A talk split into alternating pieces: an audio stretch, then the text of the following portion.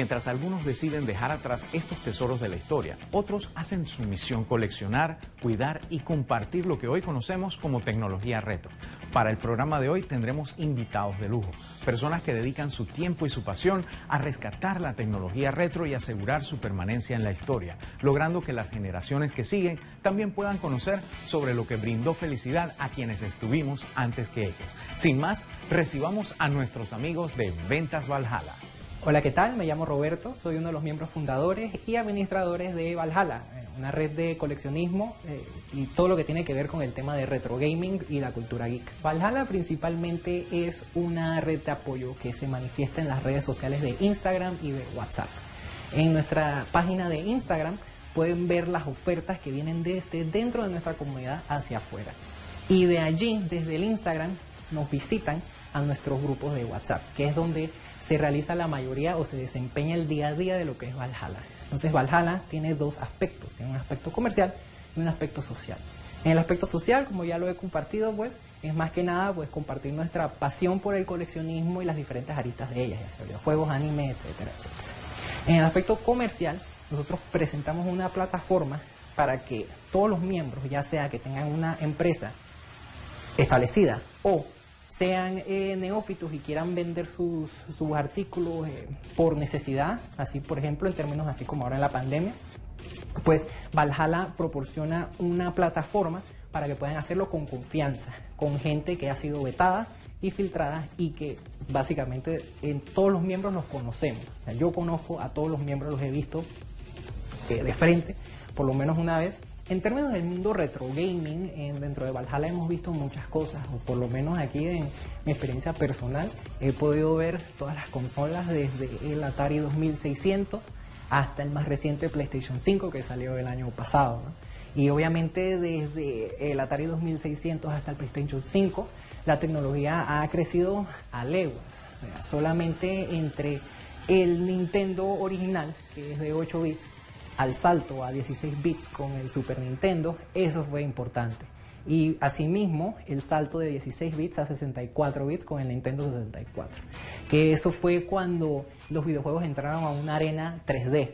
Eh, en todos los 90 y todos los 80, pues debido a, a límites de capacidad, memoria y demás, no se podían hacer estas cosas, pero con el Nintendo 64 puntualmente, esa fue una de las primeras consolas y la más poderosa en su momento que podía producir ambientes en 3D para darte una comparación de cómo han cambiado las cosas desde los 90 hasta, hasta acá.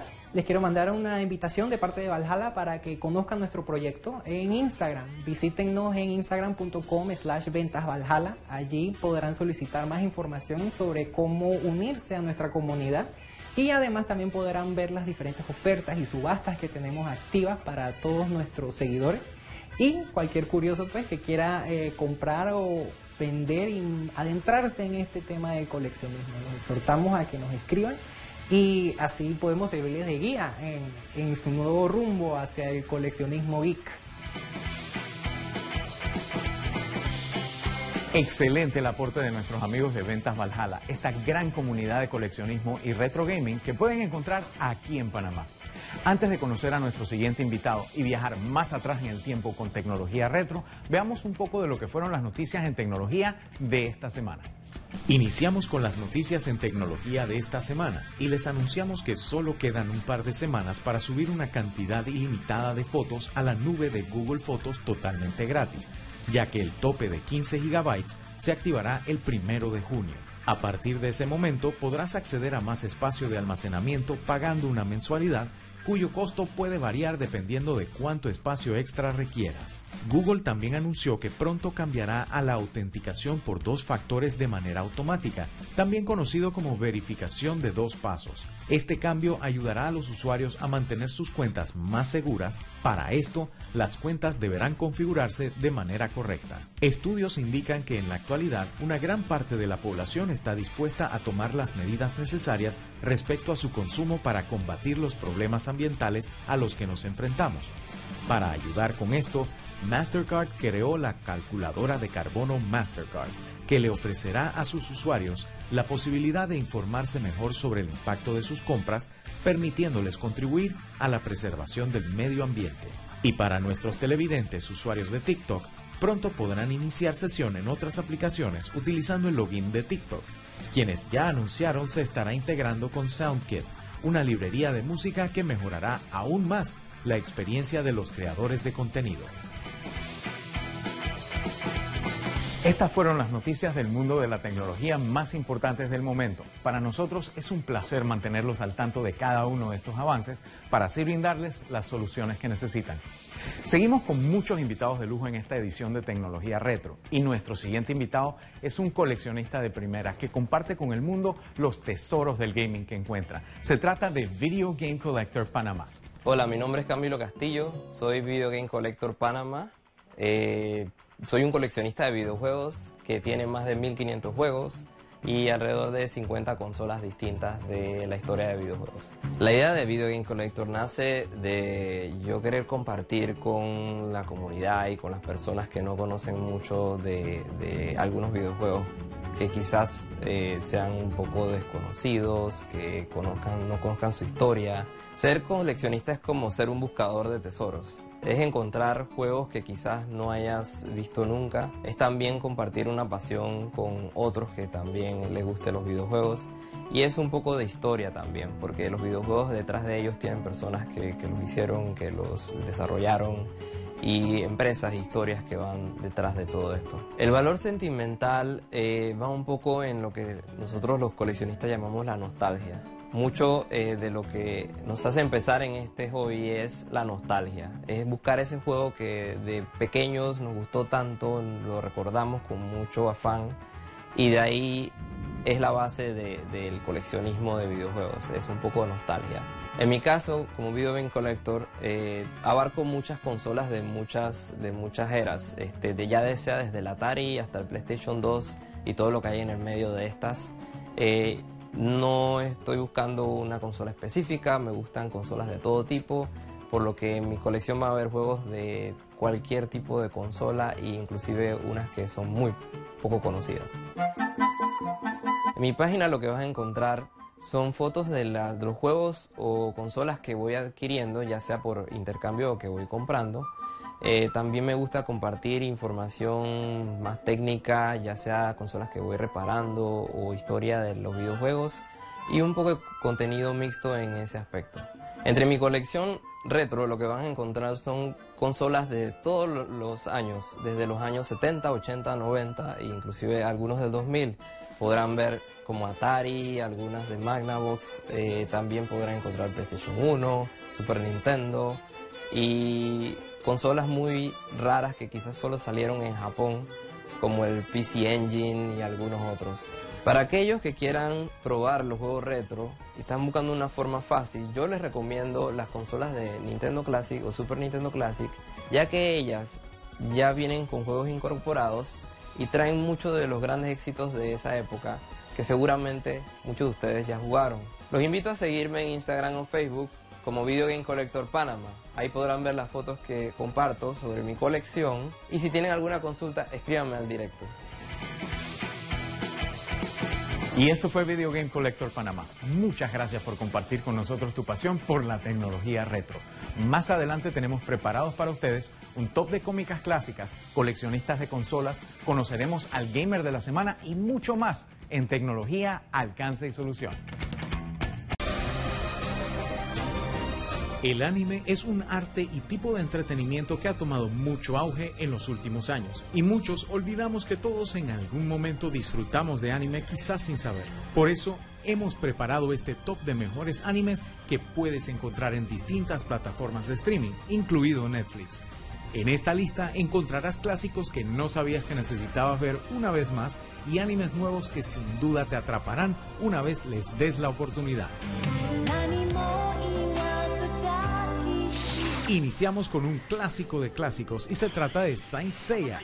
Y para los que no recordarán o son parte de las nuevas generaciones, este clásico del anime está basado en el manga mejor conocido como Los Caballeros del Zodíaco, creado por Masami Kurumada, y sigue las batallas de cinco guerreros que pelean valientemente por la diosa griega Atenas.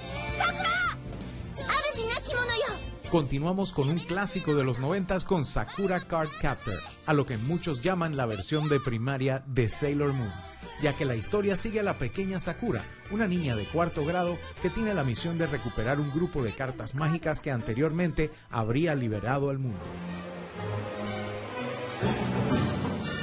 Nos adelantamos unos años con Full Metal Alchemist Brotherhood. Y si nunca has visto un anime, esta es una excelente opción, ya que sigue la historia de los hermanos Ed y Al, dos jóvenes alquimistas en búsqueda de la piedra filosofal para recuperar sus cuerpos humanos luego de que el cosmos los castigara por tratar de resucitar a su madre. Una historia llena de emociones y aventuras para todos.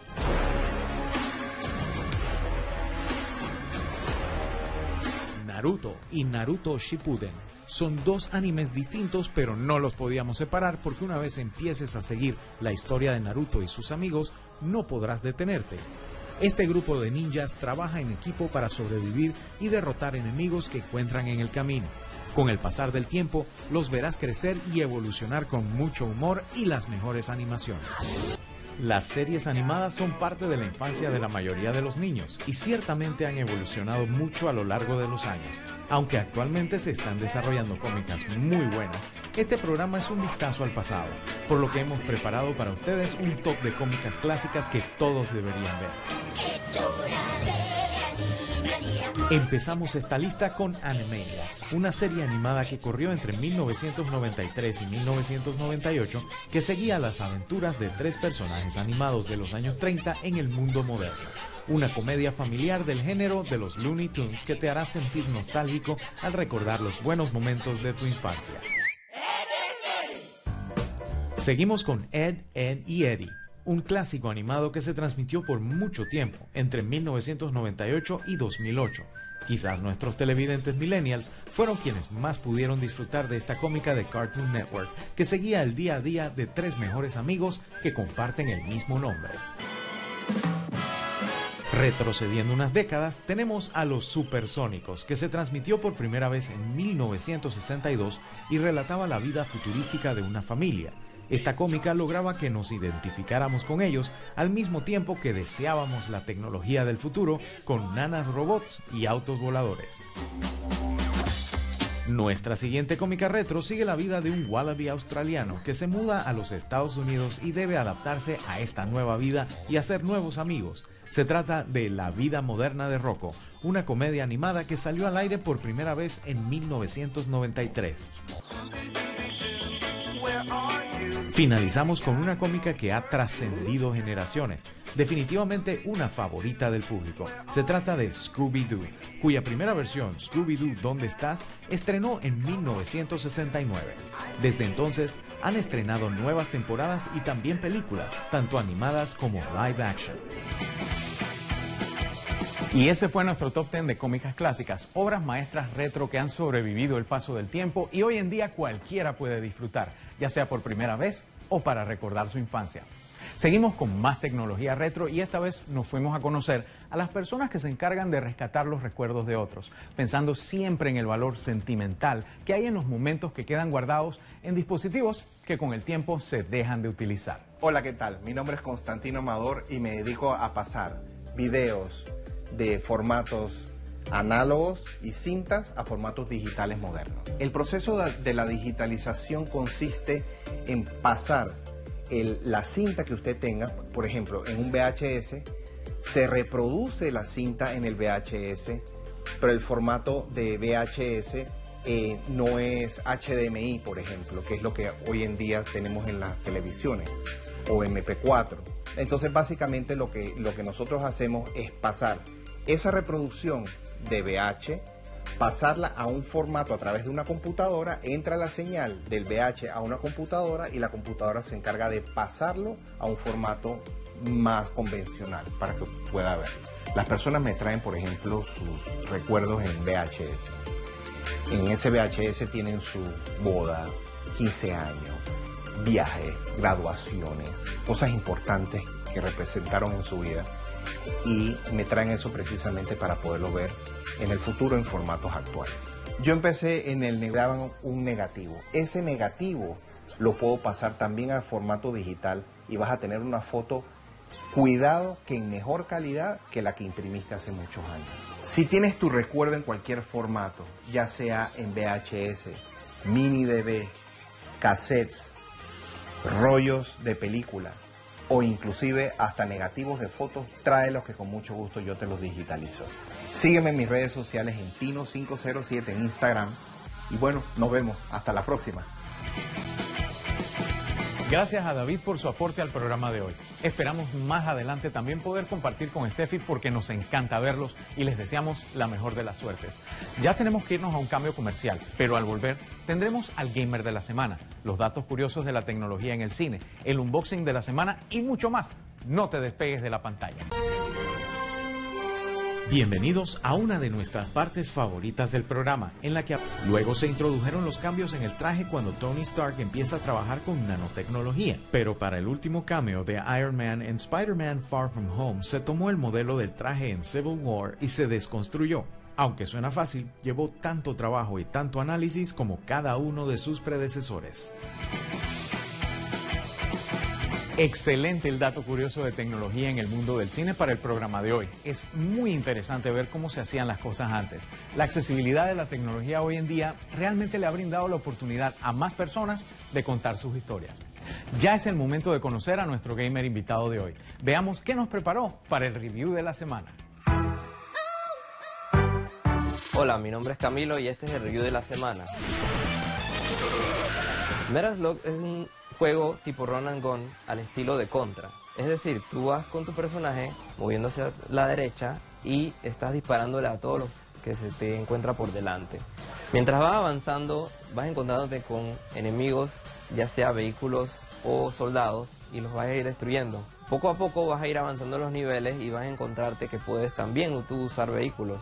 Entre el más famoso es el Metaslog, que es un pequeño tanque donde puedes eh, avanzar en las misiones Metal sus orígenes comenzaron en las arcadas y ahí es donde la mayoría de nosotros quizás los conocimos eh, metiendo cuadras en la maquinita y perdiendo muchas vidas. Ahora Metal lo pueden tener disponible en muchas consolas, ya sea de PlayStation, de Xbox o inclusive las más retro, por ejemplo el PlayStation 1 o el PlayStation 2. Metal es un juego súper divertido que cualquiera puede iniciar a jugar sin tener mucha habilidad de juego. Es un juego fácil de ingresar y es un juego que puedes divertirte por muchas horas y especialmente cuando tienes muy poco tiempo, no es de estos juegos complicados que tienes que dedicarle mucho tiempo, pero si quieres dedicarle tiempo y quieres desarrollar tus habilidades, es un juego que a la medida que lo pones en dificultad máxima se va a volver mucho más difícil. Yo empecé en el gaming desde la época del Atari. Desde pequeño jugaba Atari 2600, como muchos, y de ahí transicioné al Nintendo Entertainment System, mejor conocido como el NES, también conocido aquí como el Family. Y es una de mis consolas favoritas. Ahí es donde conocí la mayoría de las sagas que hoy se ven en las consolas modernas. En la actualidad también juego los juegos recientes, que son los más modernos entre la consola PlayStation 4 y Xbox One eh, entre las sagas que más me gustan está la de Monster Hunter y Uncharted. Y me gusta balancear entre los juegos modernos como los juegos retros en las consolas más viejas. Este fue el review de la semana. Les invito a seguirnos en Hablemos en Beat. Hablemos en Beat es un podcast de videojuegos donde hablamos juegos retro y modernos. Les invito también que me sigan en Video en Collector Panama. Saludos. Gracias a nuestro talentoso amigo Camilo por compartir con nosotros el review de la semana en este programa tan especial de tecnología retro. Seguimos con más del programa, pero sin apartarnos del tema de los videojuegos, porque hemos preparado para ustedes un top de videojuegos clásicos que todos deberían conocer y jugar al menos una vez. Retrocedamos mucho más en el tiempo con este top de videojuegos retro y nos remontamos a 1978 con Space Invaders, uno de los videojuegos más importantes de la historia y uno de los primeros en su tipo, diseñado por Toshihiro Nishikado para arcade, inspirado en Star Wars y la Guerra de los Mundos. Seguimos con un videojuego arcade que inspiró clones y apariciones en series y películas. Se trata de Pac-Man, que salió al mercado en 1980 y fue tan bien recibido que llegó a tener el récord Guinness del videojuego de arcada más exitoso de todos los tiempos, con un total de 293.822 máquinas vendidas, acabando con el dominio de nuestra elección anterior, Space Invaders. Avanzando en el tiempo llegamos a 1984 con Duck Hunt o Cacería de Patos, un videojuego creado y desarrollado por Nintendo para el lanzamiento del Nintendo Entertainment System. Y el objetivo era sencillo, debías disparar a los patos que volaban en pantalla con la Nintendo Zapper para ir acumulando puntos y avanzando niveles. Nuestras dos siguientes selecciones salieron al mercado al mismo tiempo para el 1992. Se trata de Street Fighter 2, distribuido por Capcom, y Mortal Kombat, distribuido por Midway. Ambos juegos de combate similares en apariencia, pero con mecánicas de juego muy particulares de cada uno. Cerramos este top 5 con una joyita de 1996 desarrollada para el Nintendo 64, un videojuego de carrera con sucesores que hoy en día son disfrutados por todos sin importar la generación. Se trata de Mario Kart 64, que constaba de cuatro copas, champiñón, flor, estrella y copa especial, y en total 16 circuitos de ellos. Los más famosos y revisitados en otras versiones de Mario Kart son la senda arcoiris, la jungla de Donkey Kong, la playa Cupa Trupa y el castillo de Bowser. Excelente el top de videojuegos clásicos. Muchos crecimos jugándolos y disfrutando de las aventuras en las que con ellos nos embarcamos. Sigamos con más de tecnología, alcance y solución y lo que trae esta vez para el unboxing de la semana.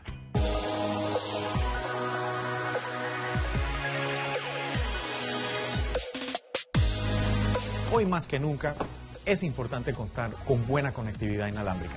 Con celulares, computadoras, videojuegos, televisores inteligentes y otros dispositivos del hogar conectados todo el tiempo, nuestro viejo ruteador puede no estarnos dando la talla, sobre todo en estos días en que los proveedores están brindando mayores velocidades. Este router Wi-Fi 6 AX3 de Huawei cuenta con múltiples antenas y radios internamente en frecuencias de 2.4 y 5 GHz para brindar simultáneamente alta velocidad de hasta 3.000 megas por segundo total y gran alcance incluso a través de algunos tipos de pared. También cuenta con tecnología NFC para que con solo acercar tu móvil pueda conectarse al Wi-Fi sin tener que escribir toda la contraseña. Su procesador de cuatro núcleos ayuda a mover los datos más rápidamente de la red Wi-Fi a sus puertos gigabit, además de brindar mayor seguridad contra intentos de adivinar tu contraseña a la fuerza. Está disponible en varias opciones en distribuidores autorizados. Ser coleccionista es reunir, conservar e incluso mostrar o exponer a otros una variedad de objetos de la elección del coleccionista. Algunos objetos pueden ser ediciones limitadas de cosas nuevas y otros objetos o documentos suelen ser memorabilia de cosas que nunca pensamos se iban a descontinuar. Conozcamos a este coleccionista y lo que tiene para enseñar. Soy Tony Frangias y voy a hablarles un poco de tecnología retro, pero en este caso lo que es la historia de los videojuegos, cómo se inició toda esta gran industria. Previo a los años 70, eh, la gente usaba en su casa su televisor solamente para ver programas que se emitían por aire, por televisión normal, no había cable, mucho menos internet, ni tampoco los apps de streaming que ahora estamos acostumbrados con nuestros Smart TV. Y entonces se introduce un concepto novedoso en los años 70 principios, de usar la televisión como un medio de interacción, o sea, usarla también para divertirse, ¿no? Además de, estar viendo programas. Y, ahí es donde entran lo que son los primeros consolas de videojuegos. La primera fue la Odyssey eh, Magnavox en el 72, eh, que para llevar el score había que hacerlo a mano, no había marcadores siquiera. Después vino Atari con su primera consola Punk, basada en su popular videojuego de arcade, y después vino también la Coleco Telstar, que es la que yo tuve de niño, que es esta que está aquí, que está acá, que venía con una pistola, venía con estos eh, mandos, ¿no? Que podías quitar o dejarlos allí. Y básicamente eran juegos muy, muy básicos. Eran juegos donde en blanco y negro, eh, había unos palitos que se movían así, con unas bolitas, era como un tenis, era como un ping-pong muy básico. Eh, y también juegos de puntería con una cosa que tenías que pegarle en la pantalla, básicamente un puntito. Y la cosa se puso mejor porque en 1977 llegó una consola que revolucionaría el mercado de los videojuegos y esa fue la Atari Video Computer System. Un sistema muy importante, súper popular, fue un éxito total de ventas y también popularizó lo que era la distribución del software de los juegos con los cartuchos de videojuegos. Era pues básicamente un cuadrado así de plástico que adentro tenía una memoria y estaba programado todo el videojuego que por la consola se ejecutaba. La consola traía pues eh, dos controles de joystick, también con un botoncito y también los paddles y algunos juegos como este traían sus propios controles. Además de tener las consolas en casa con nuestros videojuegos, también podías ir a lugares llamados arcades a jugar estos juegos con mejores gráficas y sonido. Y en ese momento se popularizaron este, juegos como Missile Command, Frogger, eh, Donkey Kong y por supuesto uno de los más famosos de la historia, Pac-Man, un gran ícono de la industria de los videojuegos, como, el primer gran personaje de todo esto.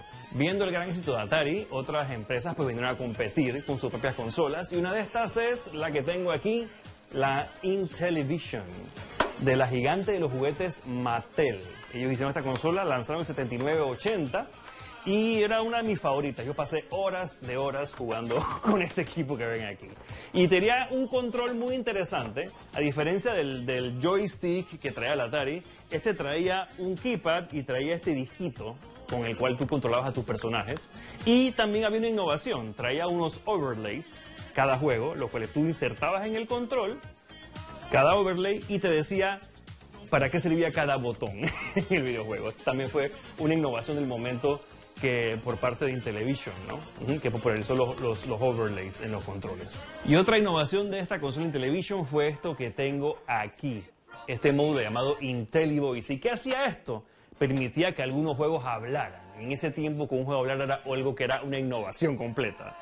Tú ponías el cartucho aquí, encendías la computadora y de una vez comenzaba el juego a hablarte, básicamente. Y otra consola muy importante de la época es esta que está aquí, la ColecoVision, que llegó en el año 82 al mercado. Y pues muchos mejores gráficos y sonido. Cada vez va más evolucionando esto. Y también muy popular porque traía versiones muy elaboradas de los arcades populares de la época. Y una de estas fue Donkey Kong, que era el juego que venía con la consola, en donde se conoció un personaje que más adelante iba a ser llamado como Mario. It's me, Mario. Y otra cosa interesante del ColecoVision es que tenía una manera de agregarle más controles. Por ejemplo, le podías poner este timón que está aquí con su acelerador para los juegos de carrera. También tenía un roller controller y también tiene un módulo para jugar hasta Atari. Así que era una, una consola muy avanzada para su época. Bueno, y así avanzó la historia y ahora podemos gozar de juegos muy buenos, con gráficas excelentes, muy reales en las consolas última generación que tenemos en esta época. Pero todo esto existe gracias a estas primeras consolas del pasado que crearon esta gran industria que nos sigue divirtiendo a todos. De verdad que me divertí mucho de, de niño jugando todo esto. Llegó el momento de ver los estrenos de la semana, esta vez con dos trailers para tenerlos al borde de sus asientos. El primer estreno es la secuela de Un lugar en silencio, A Quiet Place 2, que sigue los peligrosos encuentros con los monstruos atraídos por el ruido con los que la familia Abbott se enfrentó en la primera película. Esta vez se ven obligados a dejar atrás su hogar y enfrentar nuevos terrores para sobrevivir. Un lugar en silencio 2 estará solo en cines a partir del 28 de mayo.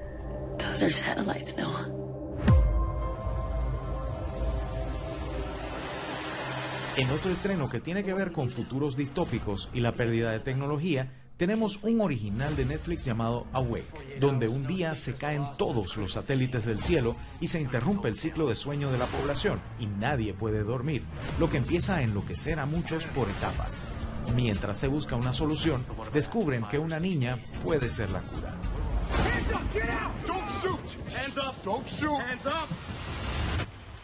I can sleep.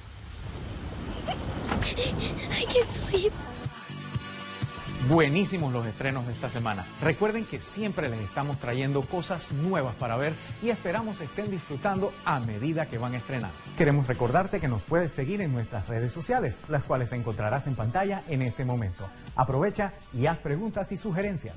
Nos encanta que nos escriban y nos dejen saber cómo se sienten con todo lo que les llevamos a sus hogares en este programa que hacemos con mucho amor y mucha tecnología. Seguimos con más tecnología retro y nuestros invitados de lujo que comparten con nosotros la misma pasión por este tema. Veamos lo que este último especialista tiene preparado. estamos en una era digital, pero la era digital no significa que uno tenga que dejar a un lado lo físico, el contacto. Por eso eh, nosotros con toda esta revolución que ha habido con la pandemia, eh, hemos abierto la posibilidad de que la gente tenga un, e-commerce de vinilos en Panamá directamente donde usted puede comprar un disco y en 24 horas lo tienes, como si estuvieses comprando en Amazon. Eh, eso no había pasado en el país. Pero no solo eso, te damos la opción de que puedas venir a nuestro spot en Vía Argentina y ver algunos discos, tocarlos, probarlos, eh, porque lo digital no desplaza y no desaparece lo físico, tienen que ir de la mano.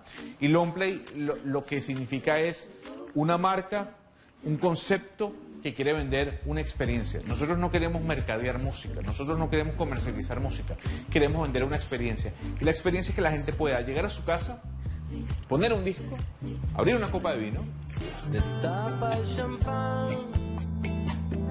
Bueno, están invitados a, entrar a Longplay, malonplay.com eh, que es nuestro portal web, nuestra tienda online. Creo que, que, todo el tema digital está cambiando la forma en cómo eh, vivimos una experiencia, pero eso no quiere decir que no puedan venir a Villa Argentina a Villa Alejandra, repito, al lado del trapiche para que les quede. Cine no solo ha desafiado la evolución de la tecnología con los equipos que utilizan para contar historias, sino también mostrando en dichas historias tecnología futurista. Algunos dispositivos hemos podido traerlos a la realidad mientras que otros existen únicamente en nuestra imaginación.